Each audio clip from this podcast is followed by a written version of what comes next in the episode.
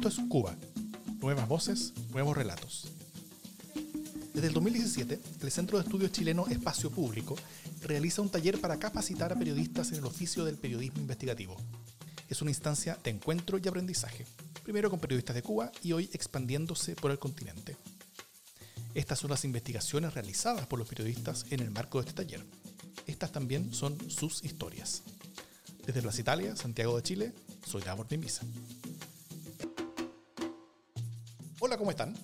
Hoy vamos a hablar sobre la investigación El infierno eterno de la Chureca, sobre el funcionamiento de un proyecto de manejo de basura y reciclaje en el principal vertedero de Managua, Nicaragua, que, desarrollado por la Vía de Cooperación Internacional, eh, se había convertido en una esperanza económica y medioambiental para la ciudad y sus habitantes.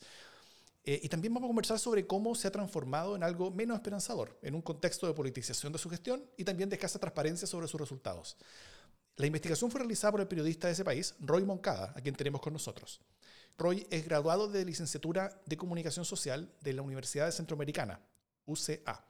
Es premio Pedro Joaquín Chamorro, Cardenal, 2020. Desde el 2011 trabaja en el diario La Prensa, de Nicaragua, el más antiguo y de mayor prestigio en el país.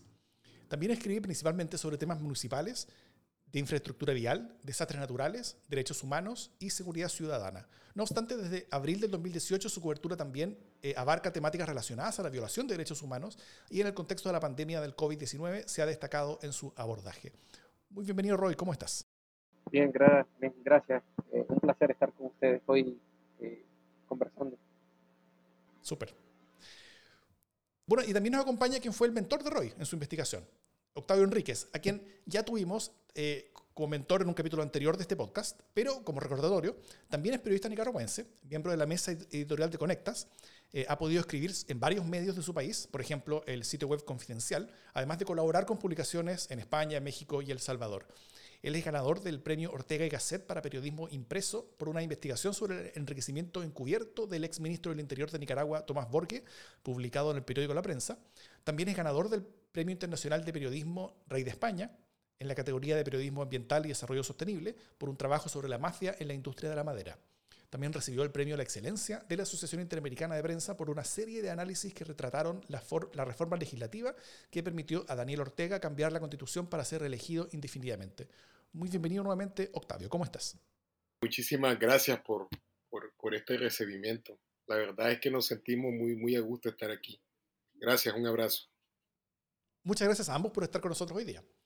Eh, como parte de esta iniciativa, Roy, tú realizaste una investigación sobre este gran proyecto de manejo de basura y reciclaje en el vertedero de La Chureca, ¿no? En Managua. ¿Y qué ha pasado con él en el tiempo? Tal vez cuéntanos sobre la investigación misma. ¿Qué fue lo que fuiste a encontrar inicialmente y qué fue lo que encontraste finalmente? Pues eh, el proyecto se entregó en 2012 y la narrativa oficial fue que se había sellado ese horror y que gracias al gobierno español y también se, felicitaban las mismas autoridades haciéndose protagonistas, pues. Y la gente se creyó ese cuento y como el acceso a este sitio es restringido, pues entonces es muy difícil darse una vuelta para ver si realmente tiempo después, darle el seguimiento debido para ver qué ha pasado con esto, si sigue siendo sostenible, si realmente no volvió esos episodios eh, dramáticos que habían antes de que los españoles eh, querían eh, desarrollar el proyecto. Y debo decirte que incluso para entrar al lugar como es restringido, es difícil y aunque sea prensa o más bien por ser periodista, no afín a el régimen de Daniel Ortega, estoy bloqueado, no me dejan entrar. Entonces yo entré por punto ciego a este lugar. Entonces, perfecto. Debo hacer una confesión de que cuando yo era en mis tiempos de universidad, en una clase un profesor dijo de que propusiéramos un tema, un reportaje. Estábamos viendo taller 3, que era elaborar reportajes. Y, yo propuse la chureca, porque estaba en desarrollo el proyecto de los españoles. Escribí el tema, que era meramente académico, y el doctor, el profesor, perdón, dijo esa vez de que los mejores trabajos los iba, a publicar en el medio donde él trabajaba, un medio escrito que desapareció en este contexto eh, que vive convulso el país desde 2018, el nuevo diario. Entonces yo escribí mi pieza, se la entregué y la verdad no creí, no aspiré a, que se publicara porque, porque, no sabía qué tan buena había sido. Y el profesor, sorpresa de que un día fui a la universidad y un compañero me dijo, hey, hoy se publicó en el medio tu reportaje que el otro día entregamos. Y, y fue La Chureca. Estoy hablando que eso fue 2008 o 2009 tal vez, que era la esperanza que guardaba La Chureca para, para hacer un antes y un después, para sepultar esa tragedia. Y entonces yo llegué luego, me recibí de la universidad, empecé a laborar en la prensa y feliz coincidencia me dieron la fuente de, Managua. Y entonces los españoles estaban entregando el proyecto a, a, la alcaldía de Managua, al gobierno local, y me tocó cubrir el desarrollo, la recta final de este proyecto. Entonces, debo reconocer de que hay esas ganas por este proyecto, más allá de, de, de lo de una asignación de editores es que es como un tema muy sensible, humano. Eh, yo me motivé a proponerlo cuando era universitario, cuando llegué al trabajo, cuando logré eh, hacer periodismo, pude eh, seguir la fuente, el rastro, y entonces digo yo es como no olvidar esos temas porque me tocan, pues, porque yo soy de los que creo de que el periodismo cambia, a veces de una forma lenta, pero cambia realidades. Entonces, por eso no olvido la chureca y de vez en cuando doy una vista a ver qué ha pasado con la gente, con el proyecto y con la empresa que tiene la responsabilidad de, administrar el relleno sanitario y evitar de que vuelva este horror y el cual, claro, no ha estado a la altura de los acontecimientos. Perfecto. Eh, el relato que tú haces, Roy, la investigación comienza y termina con el testimonio de María Zeneida Díaz, ¿no es cierto? Que es una mujer de 38 años y con tres hijos y embarazada de su cuarto, que trabaja informalmente en el vertedero buscando desechos que pueda vender. Cuéntanos algo sobre su historia. ¿Cómo, cómo es que la encontraste y cuál es su situación actual? Te digo de que cuando yo escribí eh, en la prensa donde laboro la primera vez sobre, estaba en la recta final del proyecto y podía entrar había hedor, aves de rapiña, eh, manchando el azul celeste, diría nuestro gran Rubén Darío, eh, desperdicio y la gente hurgando, incluso comiendo de la basura desperdicio cuando se lo encontraba, y con unos cerros y con un gancho, le dicen ellos, eh, y un saco al hombro, recolectando algún material para reciclar. Eso fue, estoy hablando 2012. Yo para esta pieza volví en febrero, marzo 2021 y me encontré con un panorama, con una panorama eh, desolador bastante. Me encontré más de 100 churequeros, como se llaman ellos, o pepenadores, 100 personas, ¿verdad? Que ponen pan en la mesa a diario con lo poco que pueden recoger de material reciclable reciclable en el día y van a vender a un acopio. Y que medio comen si llega un desperdicio eh, de algún restaurante, lo devoran. Y sin exagerar esto, tratando de encontrar el producto más antes que otra persona o encontrar el desperdicio de comida y ganándole la batalla a los animales, porque estamos hablando que ahí también entre ese episodio negro están perros, estamos hablando que están caballos, vacas, que, están medio pastando, ¿verdad? Estamos hablando de una hectárea abierta de 42 hectáreas y por eso durante décadas, como Octavio recordó, fue el basurero a cielo abierto más grande de América Latina. Eh, reconocieron los españoles un documento. Y eh, Ahora, respecto a tu pregunta, cuando dijimos que queríamos volver a escribir de la chureca, porque queríamos que la gente no olvidara este proyecto que significó esperanzas para, para esas personas de ahí, pero también para un país entero. Eh, y es parte del periodismo, creo yo, la fiscalización y, visibilizar estos temas eh, humanos, sociales, que, que, son muy importantes eh, y no podemos ser nosotros indolentes. Entonces, a María Ceneida la encontré por medio de una tercera persona. Lo que ocurre, como decía Octavio, hay mucha gente que desconfía porque se sienten que durante años se han aprovechado otras personas, incluso organizaciones, mm. según ellos, que a nombre de ellos consiguen fondos o dinero. Entonces, hay gente que dice, no, no, yo no quiero hablar nada, yo no quiero contar mi historia porque yo siento que eh, no ganamos nada, quedamos en lo mismo y, también más bien le saca provecho a otra gente. Entonces, conocí a una persona que fue el punto de apoyo, conocí a María Ceneida. Entonces, esa persona me llevó de María Ceneida y esto es como tras bambalina, esto es lo que no se cuenta, pero llegué, me presenté eh, y llevó un proceso, no de convencerla, diré yo, de ganar su confianza, porque como dice Alma Guillermo Prieto, nosotros somos los periodistas a veces que cuando hay una catástrofe, por ejemplo, nosotros llegamos, hay una persona no nos conoce, somos desconocidos para esas personas y nosotros queremos que en minutos o en una hora se abra con nosotros y nos cuente su, historia, que muchos son dramas. Entonces ese proceso de ganarse la confianza, la gente que, diga que vale la pena, eh, lleva tiempo. Entonces un amigo que conoce a María Zeneida me llevó, me dijo, hay una persona que creo yo que, sería bueno que, lo, que, sea el hilo conductor de, tu pieza.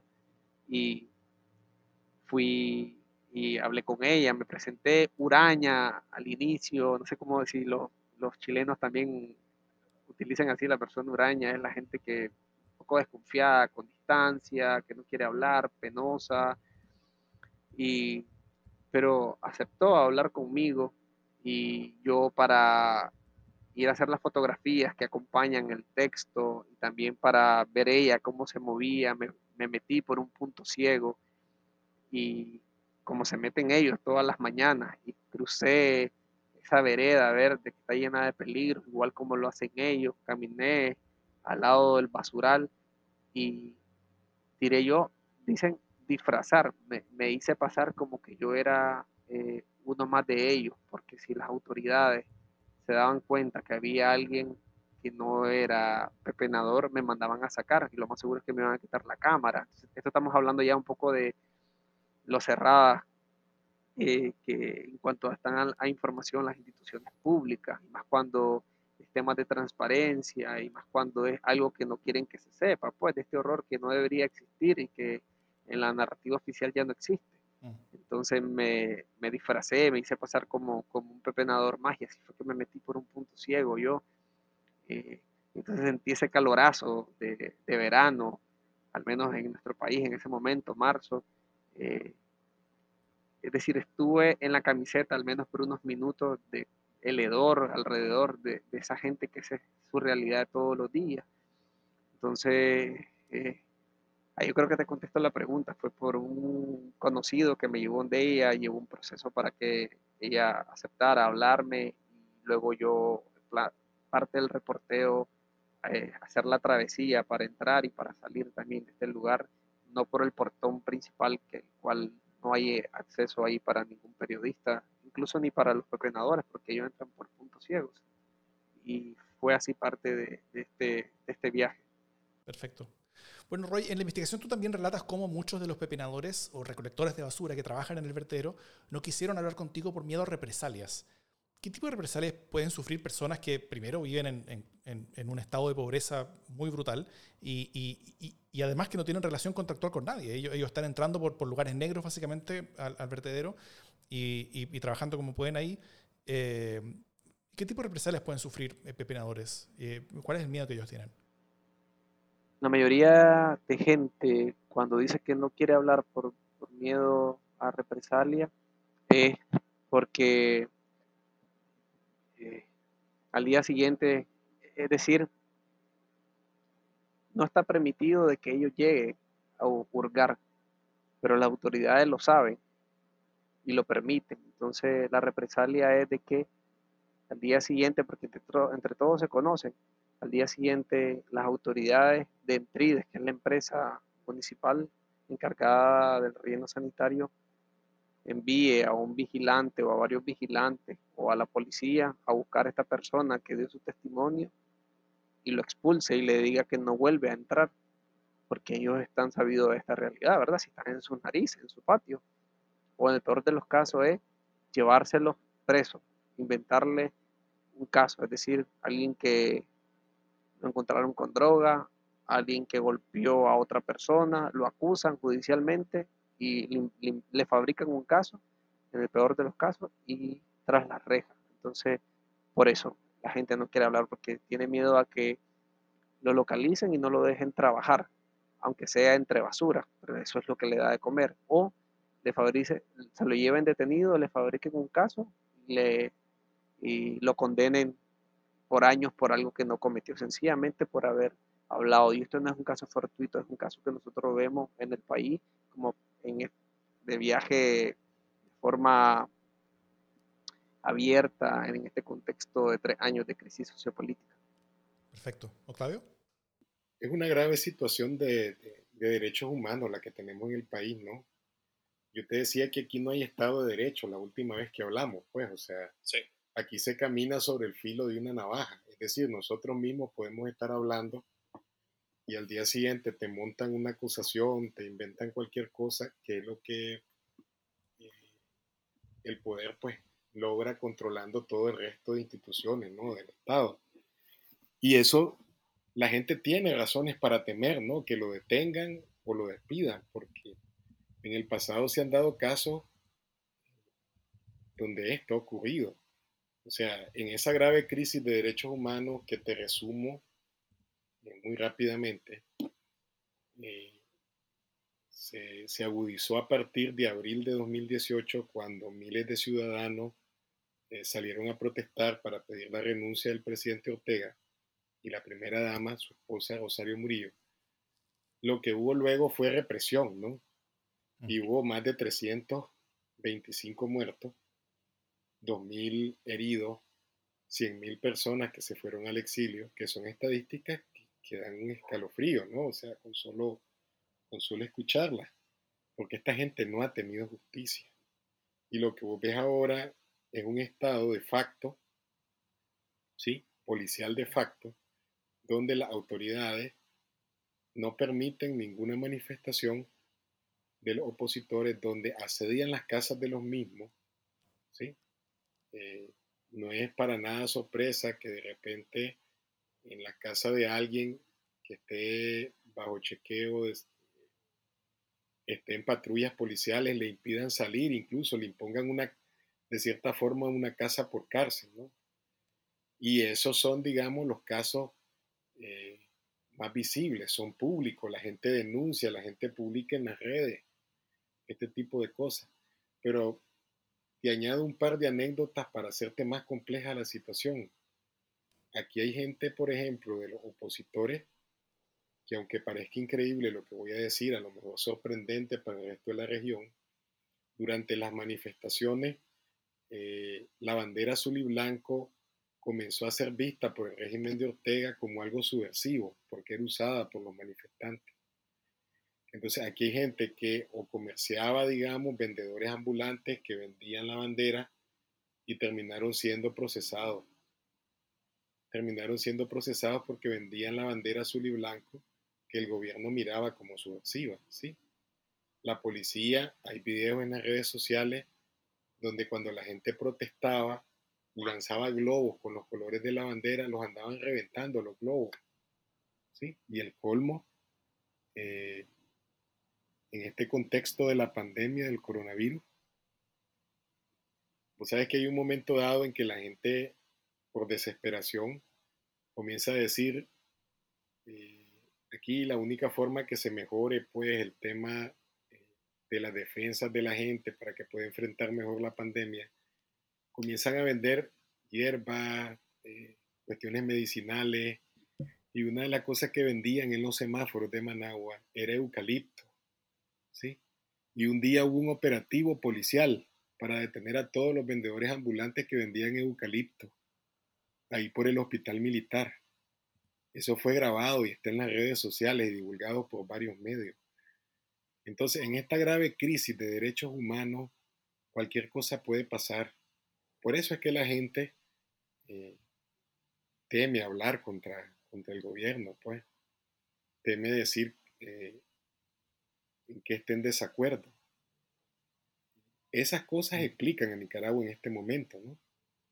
Por eso a mí no me extraña cuando hoy va a buscar la, la versión de cada uno de ellos, ¿verdad? Y cómo encuentra, no sé si llamarlo como un mecanismo de defensa, ese silencio, ¿verdad? O sea, a mí me parece que sí. O sea, no meterme a problemas y entonces mejor me callo, no le digo nada al periodista, ¿sí? Pero así estamos, ese es Nicaragua, ese es un retrato del país en el que vivimos, pues. Y contra todas esas cosas, hoy tuvo eh, un tamaño reto, ¿no? Porque yo siempre lo digo, pues, o sea, uno de los retos que enfrentamos los, los periodistas en Nicaragua es hacer periodismo de calidad en un contexto tan adverso como el que tenemos, pues. Con, con la bandera azul y blanco, tú te refieres a, la bandera de Nicaragua, el símbolo patrio. Sí, de nuestra bandera. Así es, esos son los colores de nuestra bandera. Entonces los colores comenzaron a ser percibidos por el régimen como eh, subversivos, porque eran los que la gente, los manifestantes salían a las calles arropados en la bandera. ¿Sí? Entonces comenzaron a, ver eso como subversivo. ¿sí? esta es una realidad garcía marquiana, pues, o sea, no sé si, si, si, si, se, si se logra captar, pero aquí todo lo, ¿cómo es que se llama? Lo que debería ser visto como normal no lo es. Pues, Sí, o sea. O sea, recién estamos hablando nosotros, hoy es 8 de mayo, ¿no? Hace unos días salió un video donde las autoridades del Poder Judicial en León estaban bailándole a Ortega, pues en una actividad partidaria, filmados en, en un video. O sea, o sea, puede parecer absurdo, pero esta suma de detalles pintan a Nicaragua. Em, bueno, entremos tal vez en este, en este tema. Un gran protagonista de toda tu investigación, Roy, es la falta de transparencia, ¿no es cierto? Eh, la empresa hoy está administrada por autoridades locales, principalmente asociadas a la municipalidad, de, a la municipalidad de Managua, Em, pero relatas cómo básicamente nadie asociado a la empresa ha transparentado ni revelado nada sobre su funcionamiento y resultados, a pesar de ser una empresa pública que tiene la obligación legal de revelar sus resultados y hacer cuentas públicas. Tú ahí tienes el testimonio de un ex Contralor General de la República que, que, confirma el hecho de que eh, hay una gran diferencia entre lo que la empresa está obligada a hacer en términos de transparencia y lo que la empresa está haciendo eh, actualmente. Y, y de hecho nadie en la empresa ni de la municipalidad quiso participar con la investigación contestando preguntas. Em, ¿Cuál es la situación básicamente como de, transparencia tanto en la empresa como del, aparato público en general en, Nicaragua? Aunque eh, sea difícil a veces de, imaginar, pero es así en Nicaragua. Mientras la lógica te dicen y las leyes de que todo funcionario público, como un administrador del fondo público, tiene que rendir cuentas quien rinde cuenta tiene problemas con el régimen porque todo está centralizado, todo el poder está de forma vertical, como decía Octavio anteriormente. Entonces, cuando deberían de transparentar y dar información, rendir cuentas, todo lo contrario, no lo hacen, porque si lo hacen, que sería cumpliendo la ley, tienen problemas entonces, esta empresa, Mitride, que es la que crea el Consejo Municipal, antes de que reciba el proyecto de los españoles, es la que administra la planta y el relleno sanitario como tal. Y lo único que se sabe son informes generalísimos, generales, que cada año envía al Consejo Municipal y que en cuanto a espacio, media hoja en promedio es lo que utilizan el informe de gestión general de toda la alcaldía, donde dice cuánto entró y cuánto salió de dinero. Y esto se da en un contexto de falta de transparencia de todas, de todas las instituciones públicas del país, que no te brindan información. Eh, aquí nosotros tenemos una ley de acceso a la eh, información pública, pero no se cumple. Nosotros tenemos eh, una Contraloría General de la República, que es la que debería hacer auditoría de oficio cuando se sabe que no hay transparencia en alguna institución o algún proyecto y no hace absolutamente nada.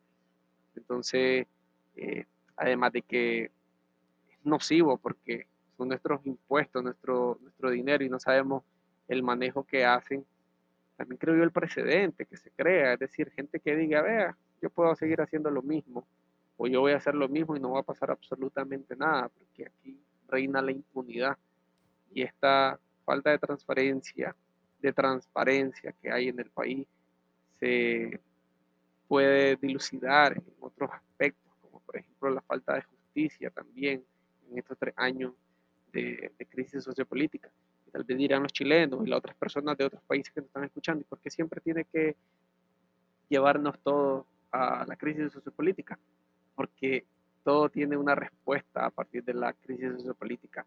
En los años que yo llevo ejerciendo periodismo, eh, el periodismo independiente ha sido cercado en cuanto a información eh, por parte del Estado, pero a partir de 2018, así como subió la represión, así también se acercó, se terminó de blindar más, de cerrar más las instituciones en cuanto a darte información, eh, la persecución o la exposición que pueda tener un periodista ha duplicado o triplicado.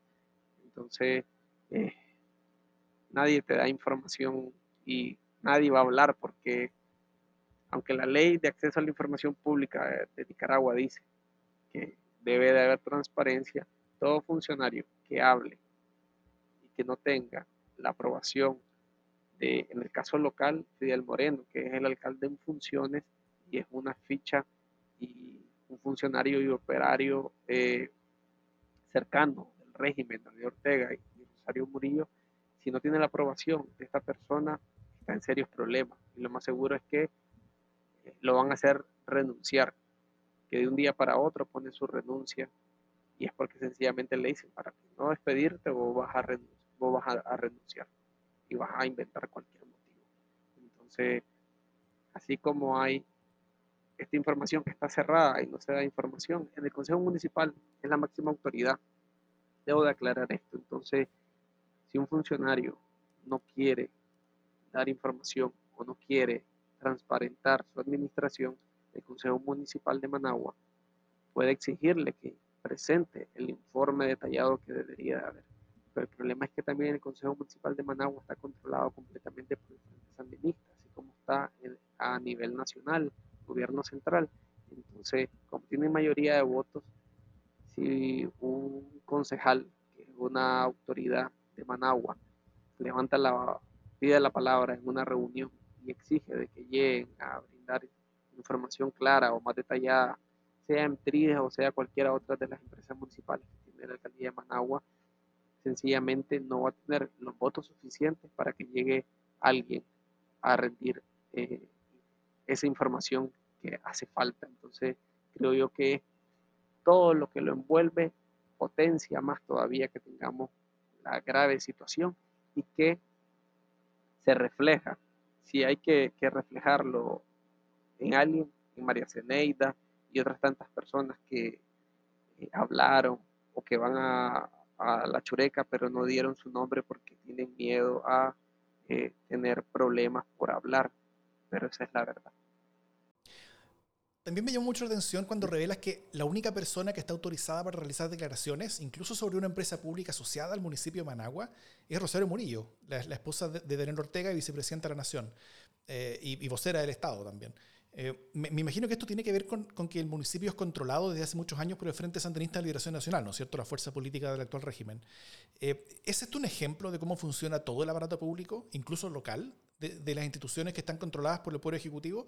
Y, con eso me refiero a 135 de los 153 municipios del país, que, fueron los que, los que el FSLN ganó en la última elección municipal del 2017, además de controlar los poderes del Estado como el Parlamento, Poder Judicial, Poder Electoral y la Contraloría General de la República, todos afines a Ortega. O sea, ¿es así como funciona actualmente el, todo el sistema público?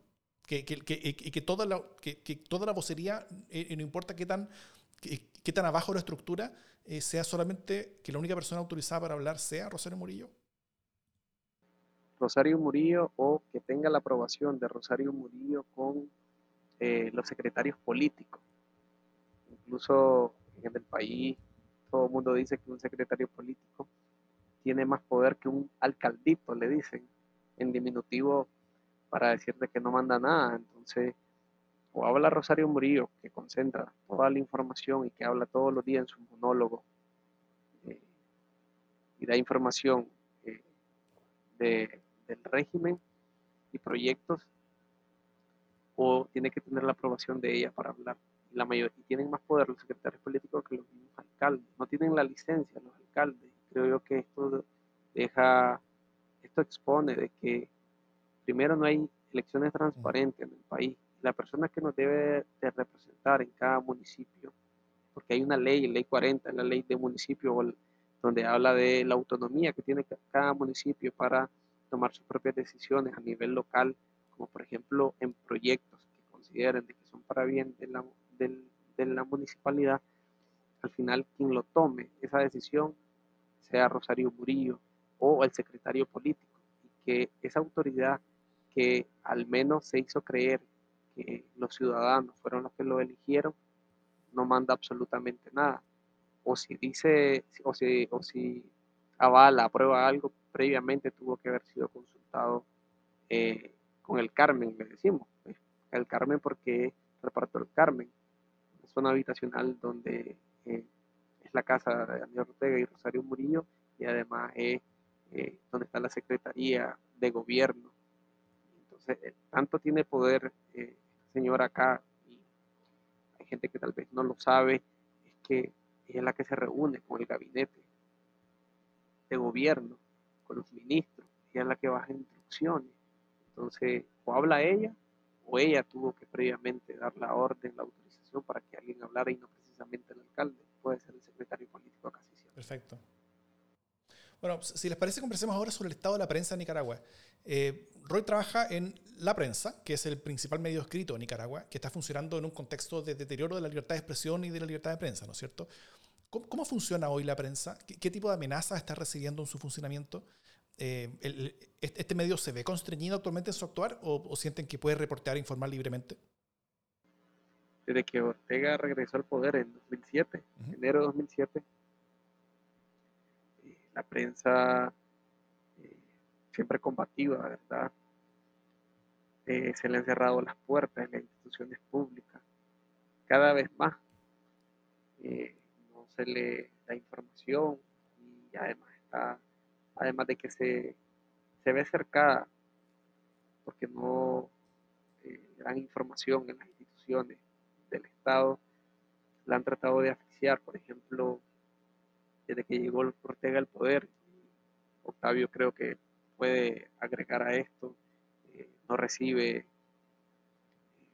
publicidad estatal de alguna institución que esté publicitando algo, lo más que sale en las páginas es las licitaciones y es porque hay una ley de que tiene que publicarse en un medio escrito, taxativamente lo dice que tiene que publicarse la licitación pública de un proyecto en un medio escrito, si no, no sale.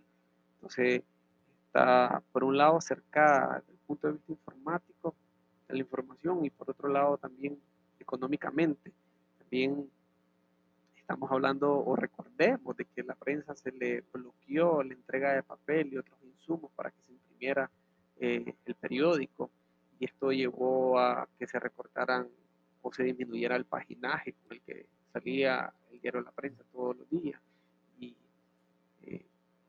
Después de, de más de un año se logró, por orden de Rosario Murillo, se logró que en aduana se entregara los insumos de la prensa, pero eh, y se sigue imprimiendo el periódico, pero eh, sigue contra viento y marea el periódico, además del peligro de un periodista que diga que de la prensa afuera o que lo identifiquen en cuanto a las turbas. Turba es su grupo afines al régimen que tienen licencia para golpearte, para dispararte, eh, incluso para, para, matarte y que operan eh, junto a los agentes policiales muchas veces. Eh, y esto es solo por ponerle un nombre a la prensa, pero es la prensa independiente que está en el ojo del huracán. igual, no menos, igual se la ve difícil para para eh, reportar lo que ocurre en el país. Estamos hablando de Confidencial, donde está Octavio ahora, estamos hablando de los otros medios digitales también, de que estamos contracorriente eh, haciendo periodismo, porque se ve que hacer periodismo independiente y no oficialista es como que uno comete un crimen en este país. Mm. Octavio, ¿qué puedes sumar a lo que dice Roy? Pues con, todas las letras decir que hacer periodista, hacer periodismo en Nicaragua es un acto de fe en este momento de la historia, ¿no?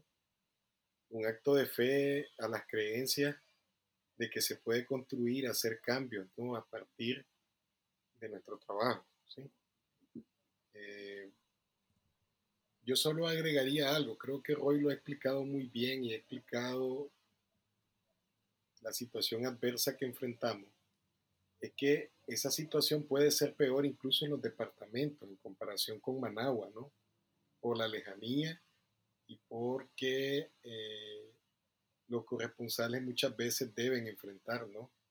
A los caudillitos locales, porque que el problema aquí, a ver si te lo puedo resumir, es que el funcionario público de cierta forma tiene un pequeño Daniel Ortega dentro, ¿no? O sea, entonces Vos ves la réplica del autoritarismo, el abuso de poder en las autoridades locales, lo ves en cada una de las instituciones, lo ves en, en, todo el país, ¿sí? Entonces, al estar los, los, periodistas en los departamentos muy lejos de la capital, digamos, de la visibilidad que pueden tener, lo que vos encontrás es que están expuestos, ¿no?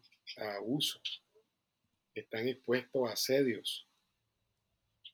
Hace unos días, por ejemplo, hay una periodista de Bluefields, colega de nosotros, que se llama Calúa Salazar, que una de las fotografías que ponía en sus redes sociales era de la de su hija caminando frente a patrullas de la policía que estaban apostadas en su casa, frente a su casa, perdón, asediándola.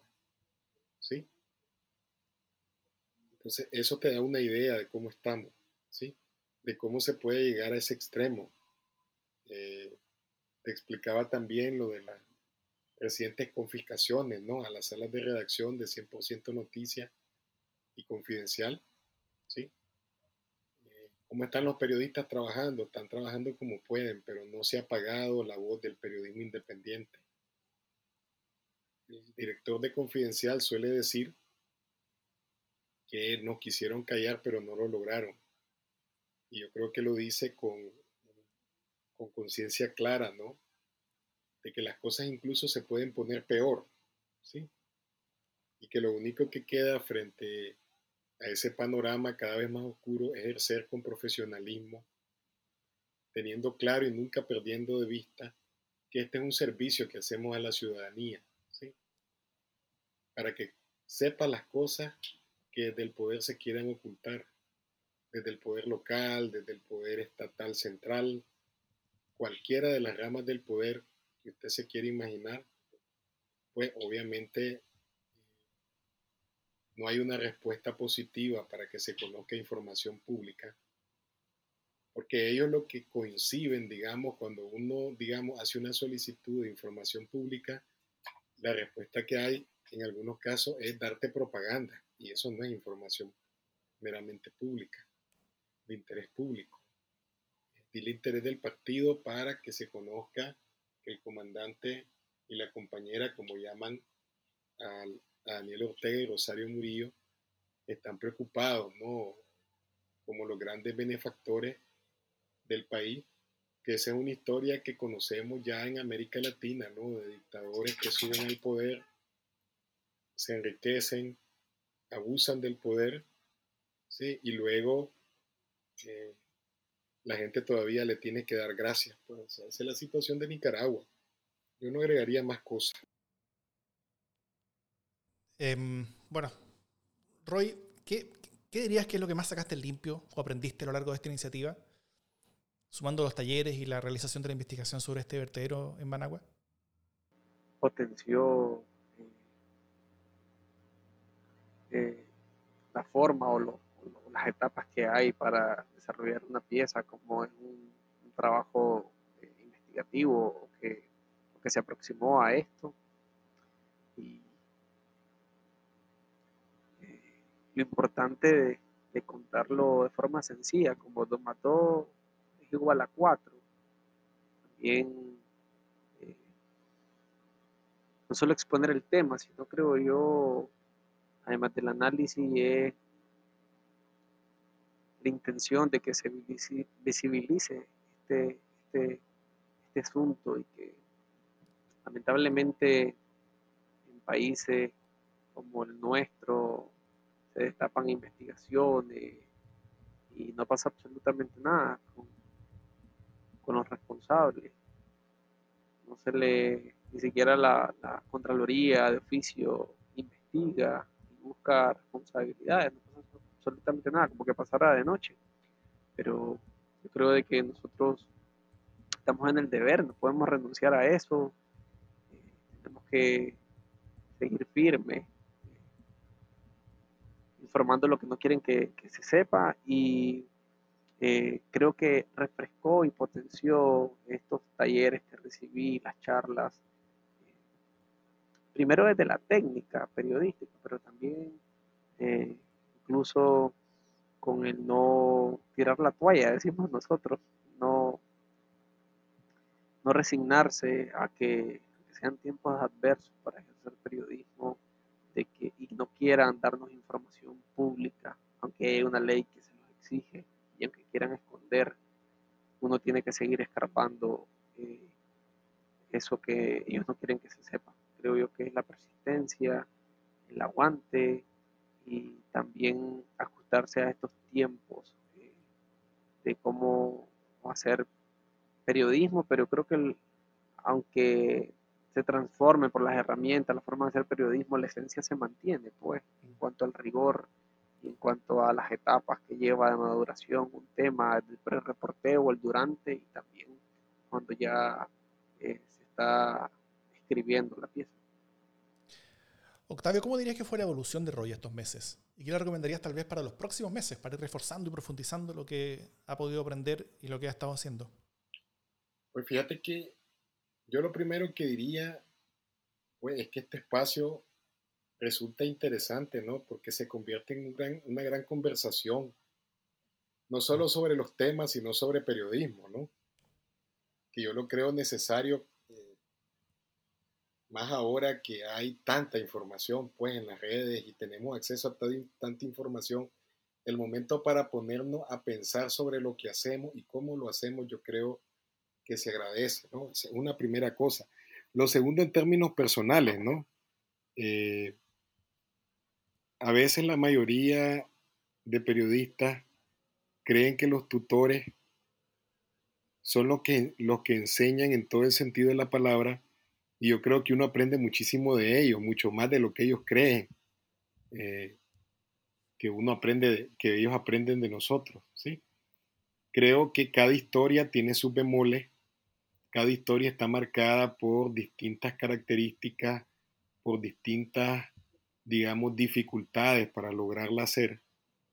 Eh, yo lo que creo es que el que entra a este mundo, ¿no? De querer contar reportajes, eh, uno se envicia, ¿no? O sea, uno le agarra gusto y comienza después a ver un reportaje, una idea de reportaje, una idea de título, una idea de estructura, que es una de las cosas con las que uno siempre tiene que luchar en cada cosa que se va encontrando, pues, y vas afinando la idea y vas afinando el gusto a la hora de redactar el reportaje. Por eso yo creo que Espacio Público está haciendo una gran contribución, porque creo que está sembrando una semillita entre toda la gente que está capacitando para que le agarren gusto al reportaje y a las investigaciones. Y con eso vos tenés mejores herramientas, digamos, para que la gente haga un mejor trabajo y haga un mejor servicio a las sociedades, pues. En, nuestro caso, a los nicaragüenses, en el caso de los otros, a las ciudades, a, a las sociedades a las que sirven. Entonces yo encuentro enriquecedor todo el proceso, ¿no? Desde la guía de cómo hacer la investigación, que ya habló hoy del proceso, pero también en la mesa de edición, los comentarios que vienen y van. Mira, este tono se te fue la palabra, eh, se te fue el tono aquí, o sea, el consejo es este. Mira, aquí en el reporteo sería bueno aquello. A ver, al final nosotros estamos por usar un símil cocinando, ¿no? Y entonces ponemos un poquito de sal entonces, eh, no, ponerle un poquito más para que darle un mejor sabor. Entonces, todos estamos como en este laboratorio de periodismo que creo que solo es una buena noticia para los periodistas de Nicaragua y de la región. O sea, yo lo veo así y pues si tengo que agradecerle a alguien, se lo tengo que agradecer a, a los muchachos, ¿no? Por la paciencia. Ellos tienen distintas asignaciones en los diarios en los que están trabajando y ya de por sí tienen que sacarle tiempo ¿no? a, un, a un país, a sus actividades en un país tan convulso y con una realidad tan cambiante que hoy puede ser una cosa y el ratito estamos metidos en otra cosa. Y encuentro en el compromiso de ellos para mí una inspiración, ¿sí? una inspiración a seguir, a seguir trabajando y haciendo periodismo. Eh, muchas gracias. No, Octavio, gracias a ti por haber participado y por el entusiasmo que has demostrado. Oye, pero em, bueno, Roy, tal vez sin revelar las posibles investigaciones que estés preparando hacia, adelante, pero, pero ¿qué tipo de temáticas te gustaría investigar en los próximos meses y años? ¿En, qué temas te vamos a ver en el futuro? Qué buena pregunta. Eh, creo que hay muchos temas a los cuales hay que sacarle punta. Uno de los que trato de, seguirle la pista siempre es el tema de contrataciones. No solo contrataciones municipales, sino contrataciones generales que hace el Estado para eh, un servicio, para la ejecución de proyectos. Y luego vemos una que es una telaraña y que es eh, una empresa de un funcionario eh, cercano a la pareja presidencial o de un familiar esto está prohibido en las leyes nicaragüenses.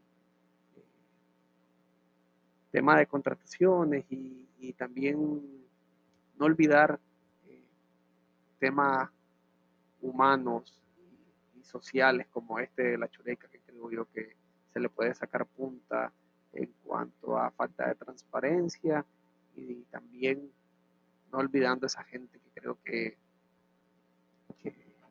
lo necesita y el cual eh, su vida significa una esperanza o que se vaporice, una esperanza eh, por el cumplimiento o la falta de cumplimiento eh, de promesas que hicieron o de proyectos que debieron desarrollarse. Pero también escribir tema de justicia, que es un tema que está pendiente en nuestro país y creo yo que nosotros vamos a ser contadores de cuando exista una justicia verdadera en el país y se tenga que sentar en el banquillo de los acusados a las personas responsables de tantos asesinatos en estos últimos tres años y de tantas violaciones a los derechos humanos. Yo agrego algo, perdón que asalte la palabra. No podemos perder la esperanza. Sí, o sea, tenemos que seguir trabajando, luchando por un cambio desde nuestro espacio que es el periodismo, ¿no? Haciendo periodismo. Eh, no podemos claudicar decir, eh, tenemos que mostrarnos siempre inconformes y acercarnos a los temas con profesionalismo y con ojos de curiosidad que pueda tener un niño, pues, o sea, que siempre descubre, digamos, cosas eh, donde aparentemente todo parece que es así, ¿sí? y la inquietud de alguien, pues, llega y, y te demuestra que ahí hay un tema, ¿no? Ahora eso añadí el componente regional que resulta, ¿cómo es que se llama? Muy importante porque esta aldea global, ¿verdad? Todos estamos conectados ahora, ¿sí? Y necesitamos contarnos para que nos entiendan en Chile, para que nos entiendan en Colombia, en cualquier parte del mundo.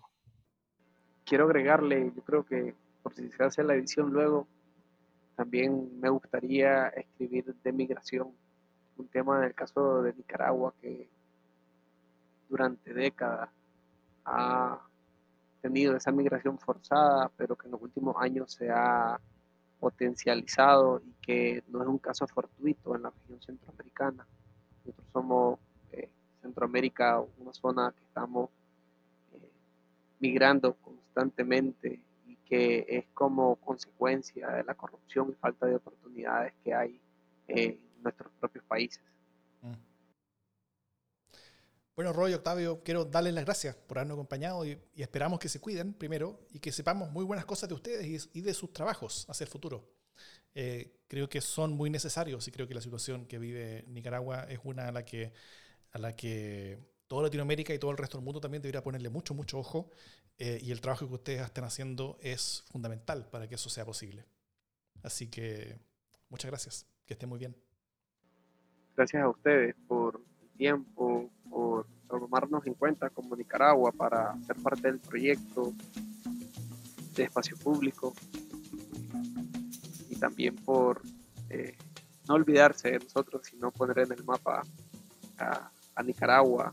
Gracias totales también a la gente que nos acompañó en este podcast. Buenas noches, muchas gracias. Seguimos haciendo periodismo, eso es lo que queremos. Gracias, que esté muy bien. Esta investigación, como todas las demás de esta serie, la puedes descargar desde el link en las notas del podcast. Esta es una iniciativa de Espacio Público, es un centro de estudios independiente conformado por profesionales de excelencia que busca aportar en la construcción de una sociedad más justa, inclusiva, transparente y democrática para alcanzar un desarrollo sustentable que beneficie a todas las personas en Chile y también en el continente. Agradecemos a todos los y las periodistas que participaron este año de la iniciativa de periodismo de investigación en Cuba y especialmente a todos quienes fueron mentores. La producción periodística y de contenidos para este podcast fue de Francisca Pinto, de Espacio Público, y la producción de contenidos, de sonido y la conducción fueron realizados por quien les habla, Davor Mimisa. Nos escuchamos.